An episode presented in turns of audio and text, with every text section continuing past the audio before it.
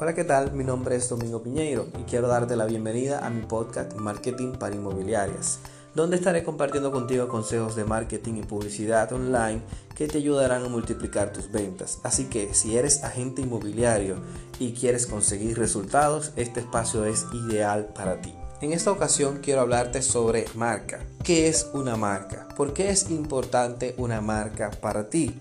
Te estarás preguntando, si soy agente inmobiliario, si vendo apartamentos, si vendo casas y en la mayoría de los casos no soy quien las construye, o sea, no es mi producto, ¿por qué necesito trabajar marcas? ¿Por qué necesito una marca? Todo eso se resume en algo simple, confianza. Al igual que todos los negocios y el sector inmobiliario no es la excepción, los clientes necesitan tener la seguridad de que depositan su dinero en una mano confiable y en el sector inmobiliario es mucho más importante todavía.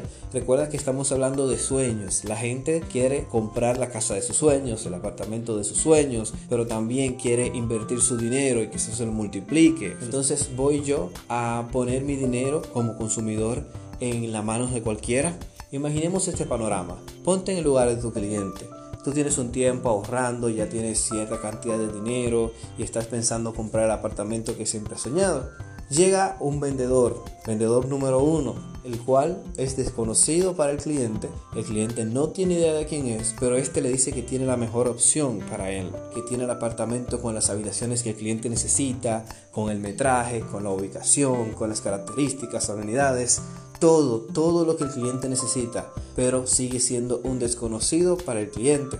Por otro lado, llega el vendedor número 2, el cual el cliente ya lo conoce, es alguien amigable al cliente, es alguien que el cliente ha visto anteriormente. Y este quizás no tiene el apartamento ideal para el cliente, tampoco tiene que hablar mucho para convencer al cliente. Y sucede que el cliente se decide por comprarle al vendedor 2, al asesor número 2.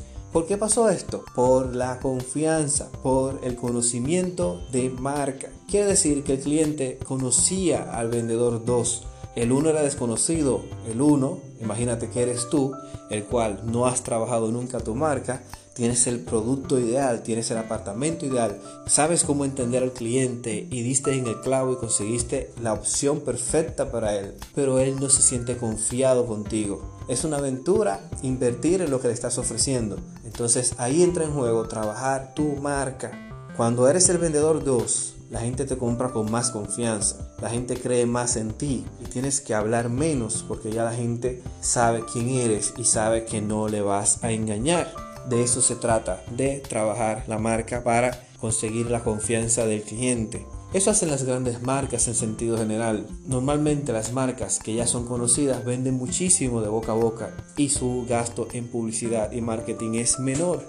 Esto obviamente se debe al posicionamiento de esta y al conocimiento que la gente tiene sobre la misma. Es por esto que si tienes una agencia inmobiliaria, es momento de que empieces a trabajar tu marca para construir confianza con tus clientes. Pero ¿qué pasa si eres un agente independiente y no tienes una inmobiliaria? ¿Estás exento de trabajar tu marca? Pues no, empieza a trabajar tu marca personal.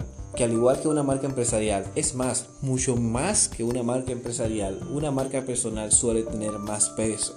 Porque la gente hace negocios con la gente, no con empresas. Cuando tú empiezas a trabajar tu marca personal, incluso si tienes una agencia inmobiliaria, créeme que también los resultados van a ser otros. Así que, ya sea que tengas una agencia o que eres independiente, no debes descuidar tu marca.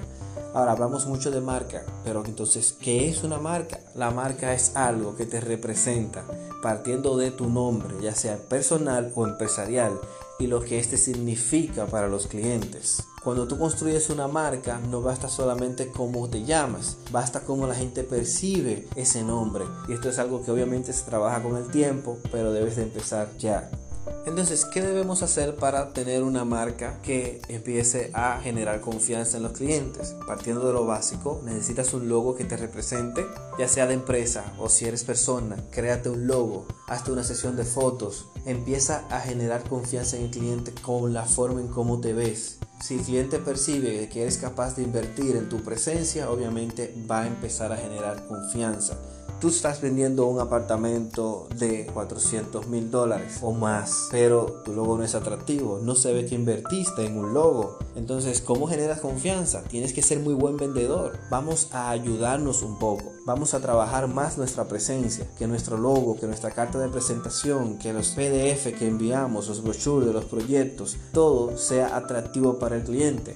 En conclusión, mientras más la gente te conoce, más fácil te compra, más confianza tiene en ti, menos tienes que hablar, más te ayudas. Vamos a ayudarnos un poco más. No dejemos todo al discurso de venta. Empecemos a construir confianza. Así que como agente inmobiliario o dueño de agencia, a partir de ahora te recomiendo que empieces a trabajar en tu marca. Construye un logo atractivo, trabaja tu papelería, trabaja los documentos que le envías al cliente de que se vean presentables, que se vean formales. Toma todo esto muy en consideración porque el cliente todo lo ve y todo lo toma en cuenta. Muy bien, espero que empieces a poner en práctica todos estos consejos y luego me dejes saber cómo te va. Gracias por escuchar este podcast. Nos vemos en la próxima.